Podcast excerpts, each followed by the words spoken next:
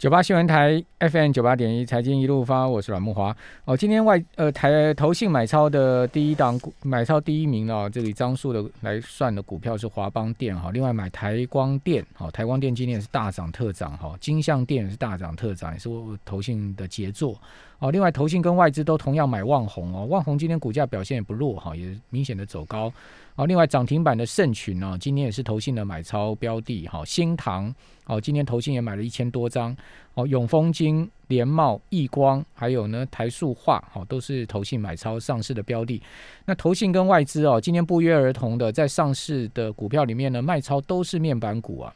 哦，群创、友达，哇，投信大到货啊！这个群创卖了五五万多张啊，友达卖了两两万多张。哦，所以显示这个。面板股的法人疑虑蛮大的，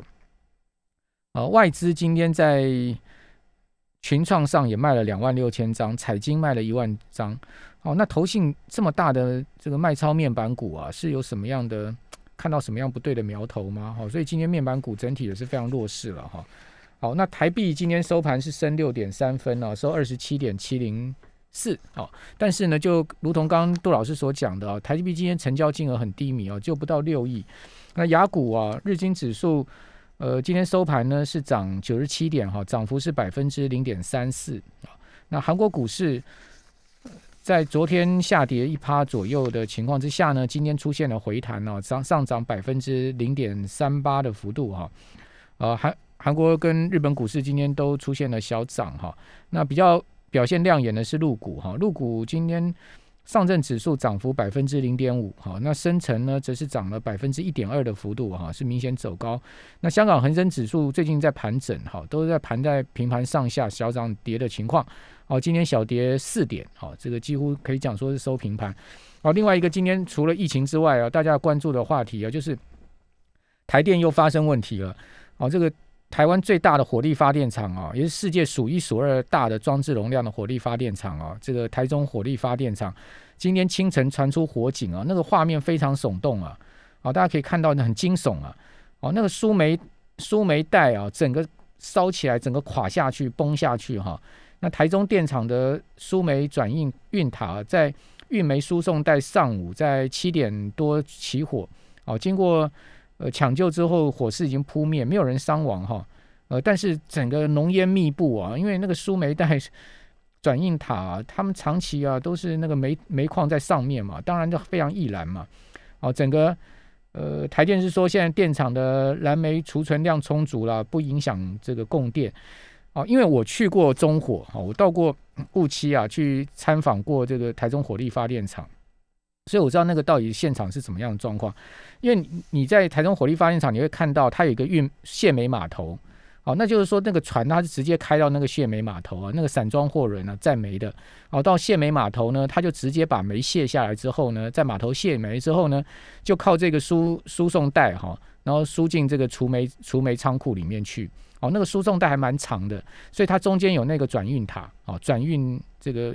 呃，这个呃，就连接不同的输送带，哦，就那个输送带今天发生大火，然后整个崩下去，因为它那个塔，那个转输输输煤带是放在半空中的嘛，哦，这个连接转运塔这样在在空中像一个轨道一样，哦，那整个大火这样整个崩下去，哦，那个画面非常的惊悚啊，哦，各位有没有看到那个新闻画面？哦，台电这一再发生这个问题，你看这个台电怎么怎么办呢？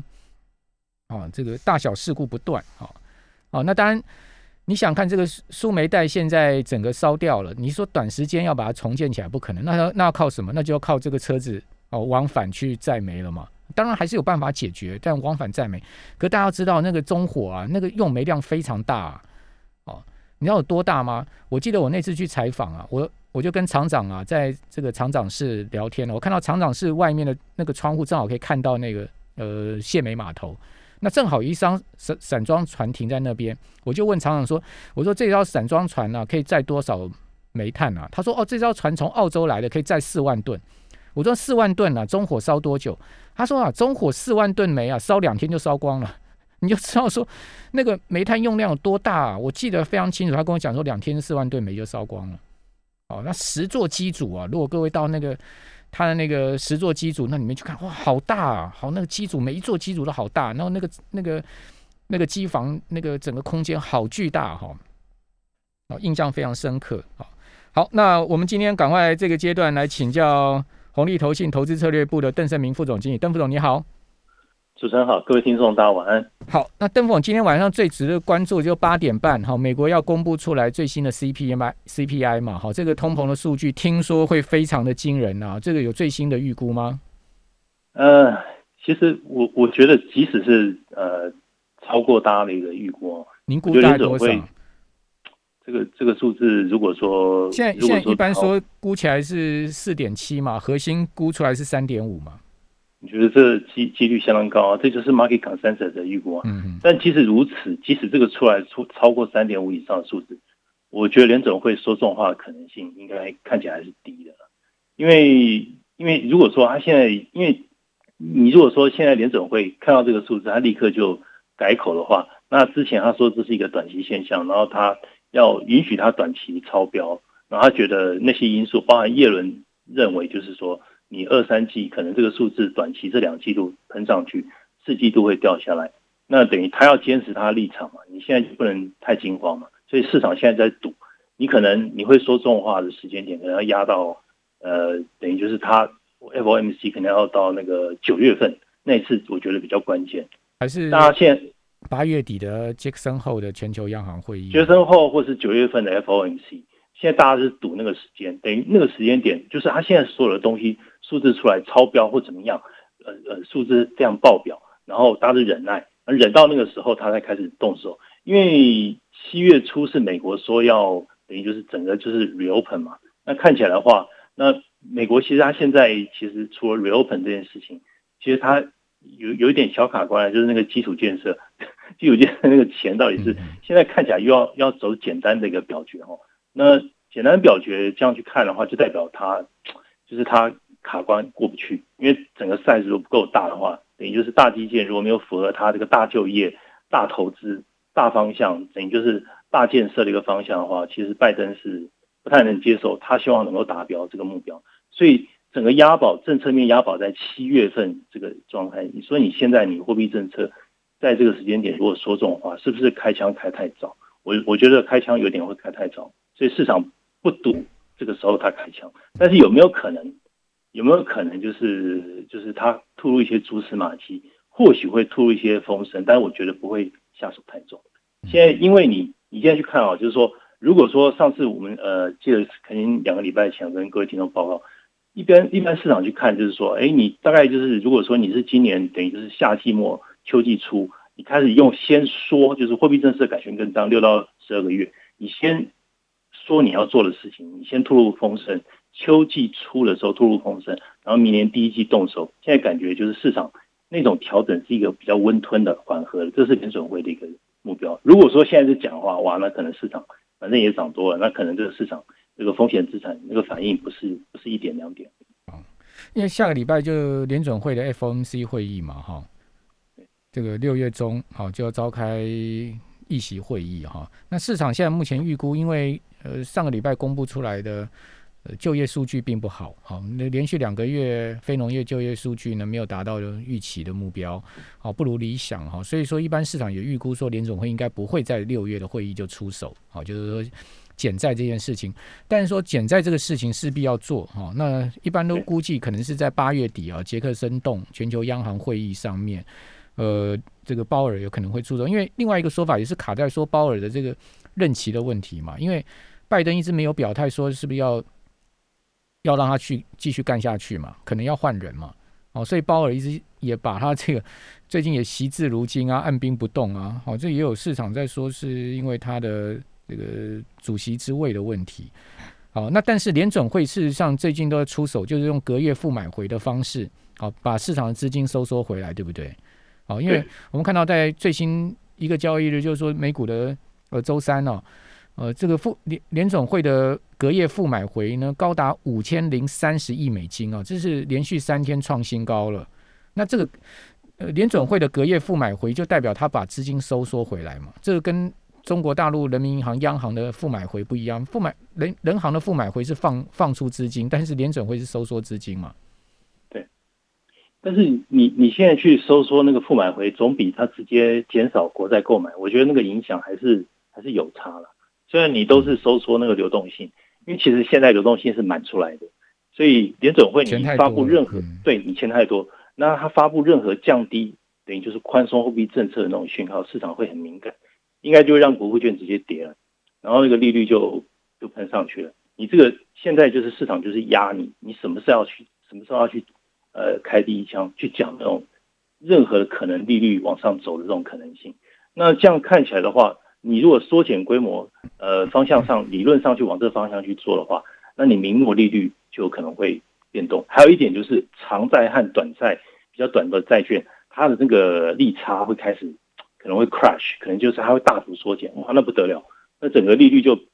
利率结构就整个平坦掉，那这样不得了。那我觉得这个整个整个市场会。天摇地动，你说长短债的利差会缩减，对它的利率曲线，你会变得更加的平坦。是短短短期利率上去，长在长期利率下来。对对对对对对，你这你这个等于就是说，哎，我我我等于我我我看到未来六个月或者是呃九个月以后，你可能会你可能会短短率开始动。那这样的话，你你这样你现在都还没有看到实质利率和那个平衡通膨率有动嘛？平衡通膨率现在。大家就是看几个月之后，哎，慢慢上去。这个方向上来讲，你就是很清楚告诉大家一些关键领域，你基本上你做多或者宽松货币政策的一个一个面向，就是一点一点在在收缩。其实市场是有在关注这个事情，只是说不晓得你什么时候去做。希望他们的一个影响，我觉得联总会啦，他希望对市场的一个影响也不要造成太大，就是一个沟通的一个过程。你如果造成太大的一个落差反差的话，那市场可能就直接反应。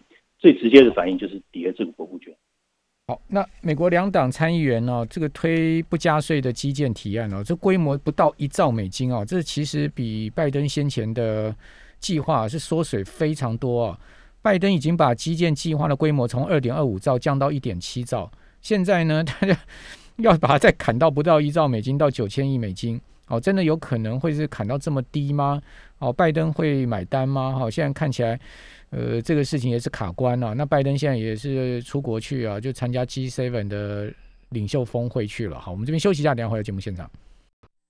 九八新闻台 FM 九八点一财经一路发，我是阮木华。美国股市能长期推涨，很大一部分啊是靠企业的股票回购哈。哦，穆迪就估计说呢，今年呢，美国企业的股票回购还会再大幅增加啊。那四大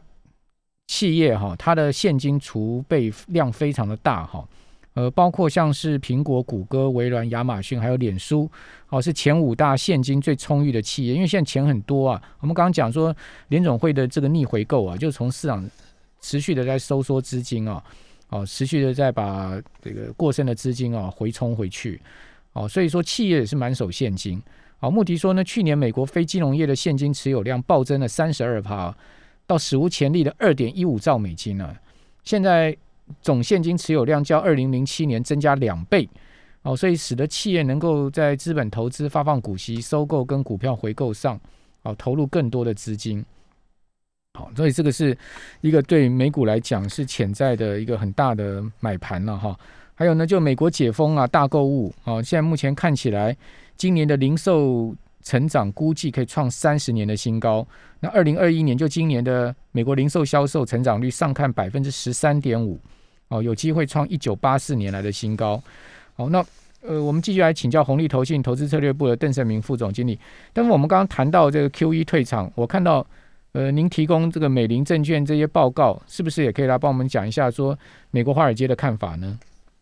是这个美林报告，其实他的看法基本上讲，他就认为就是呃结论就是他觉得今年下半年对这个美国利率看法，他是觉得这个因为美国增长的一个基本面持续改善嘛，他觉得联联总会最终还是会减少这个债券购买。那他基本的预估就是夏末初秋，我刚刚讲就是会透露出缩减的信号，然后在明年的第一季开始就是减少这个减少购债。然后一直减少到明年的第四季完成这个这个过程，他有做了一个那个时间的那个 QE tapering，明年第四季就明年就是一整一整年的时间，那就等于说跟二零一四年减债年是一样的。哎，对对对，但他觉得这次的一个减减少它的一个过程，他希望让它变得比较 smooth 啊。那其实他就是不希望让市场的一个等于就是我我我先在夏末初秋，我先告诉你这个 message 吐露出来之后，然后我开始动作。那这样的话，等于就是我刚刚前面讲，就是说，如果你一开始你明目利率就太，等于就是让大家去去猜到你这个动作太明显的话，那我觉得那个国库券就会先跌，那整个市场它的一个稳定性就会比较比较糟糕。那另外一点就是说，利率上升也代表就是流动性收回去嘛。那那联准会基本的这个 case 就是它。它可能会，比如说一开始它不一定同步，等于就是比如说它国债减少一百亿美元啊，或者是说那它五十五十几亿的那个 mortgage bond，那有可能 mortgage bond 他说，哎，地产地产涨得比较多，我 mortgage 我先减，那这个对它的一个结构的那个国债减少的部分，它它等于比较敏感的部分先减少，它有可能会这种呃差别性的一个做法去去做这个动，所以是有可能。嗯嗯嗯，好，那呃。除了美林的看法以外，其他的投行的看法呢？其实美林，我觉得其实像一般来讲哈，有大概一般的投行哈的预估，就是有五成左右认为今年九月，呃，联总会发出缩减信号。超过七成的受访者预估，就是明年第一季它会减少减少购债。你看 market consensus 就超过五成哦，觉得九月会动作。那刚刚主持人讲到八月，其实也不虽不中意不远矣。差不多，因为杰克森动会议是八月底啊。对，你看一个五成，一个七成，你看市场是不是这样强烈预估？如果你你这样去推的话，其实市场已经在 pricing 这个东西，但是有没有大幅 pricing 还没？我觉得还没有。所以升息总会升息就二零二三年了。哎，对对对对对，购债就是明年一整年做完，减少购债之后，接下来结束 Q 减少购债，对，结束 QE，那可能二零二三就是呃利率正常化 才会开始讨论那个部分。好，那所以这个是市场的受访的一个中位数。那您觉得股市会怎么反应呢？我觉得市场等于就是相对来讲啊，就是说，如果是提前股市提前反应六到六到九个月嘛，如果说你明年减少购债，明年第一季减少购债，那我觉得变数就出现在第三季之后啊，因为市场你现在进入一个阶段，就是之前的话，哎，解封之后，你你获利其实也往上喷啊，那如果接下来如果说解封之后获利慢慢因为基期变高，明年基期。一定比今年高嘛？那变高之后反应提前反映在今年，是不是代表你的股价这个地方要支撑你的一个基本面？除了你股票回购以外，还有别的因素吗？就是你那个基本面是不是要更强大一点，或者要有一些更吸金的一些题材去吸引市场？要不然的话，我觉得市场的那种呃轮动资产的轮动，我觉得还是会持续，而且会渐渐有点就是从成长转到一些。价值价值的一个角度，我觉得这个方向，我觉得不会立刻改变。那会不会出现如同二零一三年的消减那个消减恐慌呢？呃，当时美国国债值率暴升嘛，对不对？然后新兴市新兴市场也出现了这个资金退潮的情况，会出现这样的状况再次出现吗？但是这次哦，因为流动性实在很大，但是问题是有钱的不是只有联总会啊，因为市场也蛮有钱的，包含就是发行机构很有钱，然后市场本身。也也资金蛮多的，等于就是你现在靠钱去撑住，那等于是我觉得在钱大幅消峰之前的话，等于大家的那个风险部位可能不要不要太集中持有在某些某些特定的产业或者特定的一个族群，等于大家都要开始集体的去减少那个 risky asset 的一个 holding，我觉得是要慢慢慢慢减持啦，要不然的话到时候大家的部位都这么多，那等于就是大而不能倒的一个情况，那种窘境会再一次发生。我是觉得二零一三的。这个可怕的状况，应也不至于，因为现在都都已经拿出来讨论了。我觉得会怕的事情拿出来讨论，就不会真的真的发生。一般市场看法也是这样哈，对不对？因为二零一三年那时候，本南克伯南克他是突然突然这样对外宣布嘛，那市场完全没有意料之之中，他突然这 呃就呃在二零一三年的五月对外透露出这个讯息，然后二零一三年的六月联准会就正式讨论。哦，决定呢年底开始减债，好，就二零一四年全年就是减债，所以当时有所谓的呃消减恐慌出现。那消减恐慌出现呢，使得美国十年期国债值率暴升到三趴嘛，哦，那时候上升了超过百个基点呢，哦，所以这一次其实市场已经有预期了，所以您认为就是说，呃，新兴市场也好，或者说美国债市股市也好，应该不至于出现哦类似二零一三年这种消减恐慌的情绪了哈。对。我我我觉得就是，其实你可以看，就是说，像新兴市场，它相对于美国、非美的这些地区来讲，那它的一些股价啊，或者说它其他，当然它证券价格其实它利差其实已经缩减到一种程度。你说它要再缩减多少，其实是有限。等于就是它那边的一个，等于就是它的一个比较高息的一个吸引力还是存在。那这个多半也跟它的一个成长性有点关系。但是你长天期角度去看，其他地区、非美地区的一些新兴市场，它还是有一个比较，它等于它的估值相对来讲还是比较低。以比较长天的历史角度去看，那是跟美国比，还有跟它自己比，相较之下是是这个样子。好，那二三季我们在全球资产上的这个股债的投资，好，我们应该采取什么样的策略跟呃配置呢？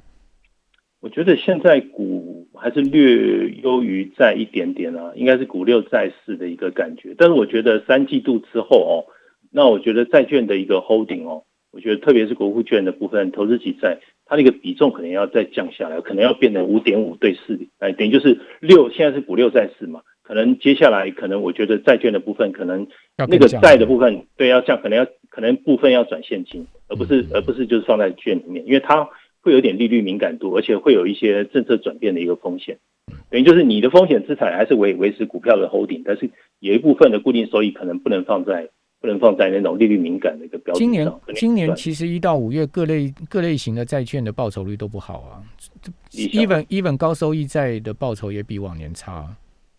或许有一些吸收的东西哦，就是说，比如说有一些比较 low beta，就是低贝塔的，比如说有一些跨资产像。像特别股这种，我觉得或许也有一点机会啦。嗯，但是它的问题就是，如果说你开始有升息的一个状况出现，它它不会立刻反应，因为它不是这么市场连接度这么高，不是吃吃高度的市场连接。等到你开始真的升息的时候，它还是会有影响。但是现阶段或许是一个刚好介于中间的一个选项，就是在固收以外另外一个选择。那股市下半年看好哪里呢？哦，美股会持续在继续走高吗？然后。呃，A 股呢，就全世界股市新市场，您您呃，包括这个贵机构看好什么地方？其实我觉得中国其实它其实我觉得它虽然是因为卡在美国技术禁令，它等于它没有办法买一些关键美国的一个商品，所以那但是我觉得美中之间脱钩，我觉得会缓和持续哦。但是我觉得中国能不能应对美国关税影响，其实我觉得可以，因为它它的复苏很迅速，去年，然后它政策支持有限的情况之下，它就摆脱了这个。疫情的大流行，所以我觉得它会还是会有机会加强它在全球供应链的角色，所以这部分我觉得它是比较低基期的，而且我觉得它对货币政策对积极对我是比我是看比较比较看好，因为它比较不需要去等于就是奶水的供应嘛，就是靠货币政策奶水供应，我觉得它比较有耐震度，而且去年其实已经先先反应了，所以我相对来讲是中等于是中国那边我比较比较稍微看好一点点，还有就是跟中国相关的。等于大中华地区，我觉得比较有机会，相对是这个样子。还有就是新兴市场嘛，等于就是它相对来讲的话，它如果说它的 base 比较低的话，相对于美国来讲，另外就是说类股来讲，我觉得可能你你你这种成长成成长性的可能会转到，还是会转到一些比较 low base 的这种价值性。我觉得这个其实一直持续性在影响。还有就是中小型相对于大型，我觉得这个流量已经在看已经看到了哦，就是说你受到那种指数影响，呃相相关性比较低的这种这一类股。我觉得有机会，金融股有没有机会呢？我觉得金融股，如果说你金融股是啊，我觉得我觉得会有机会，但是那必须要更明显一点。比如说靠近七月以后，等于就是它真的有这样的一个方向，就是名目利率真的有可能就是有这个期待，就是利率结构它的利差有可能会调整。那像从这角度去看的话，就金融它是一个比较长天期的一个看多的一个方向，因为毕竟利率要正常化，它不是发生在现在，或许是一年。一年半载之后，但是我觉得最终会影响它，而且这个背后的一个因素是经济在 recover，我觉得有机会了，但它不是快钱，我觉得它是慢钱。好，好，那当然，这个全世界疫苗开始在施打之后啊，经济的情况啊，肯定就是会逐渐的往上走，当然这个带动的通膨的影响哈，也非常的明显哈。好，那我们今天讨论的就是集中在这个焦点上面，给我们听众朋友一些参考。好，我们非常谢谢红利投信投资策略部的邓成明副总经理。好，我是阮木华，我们明天再见喽。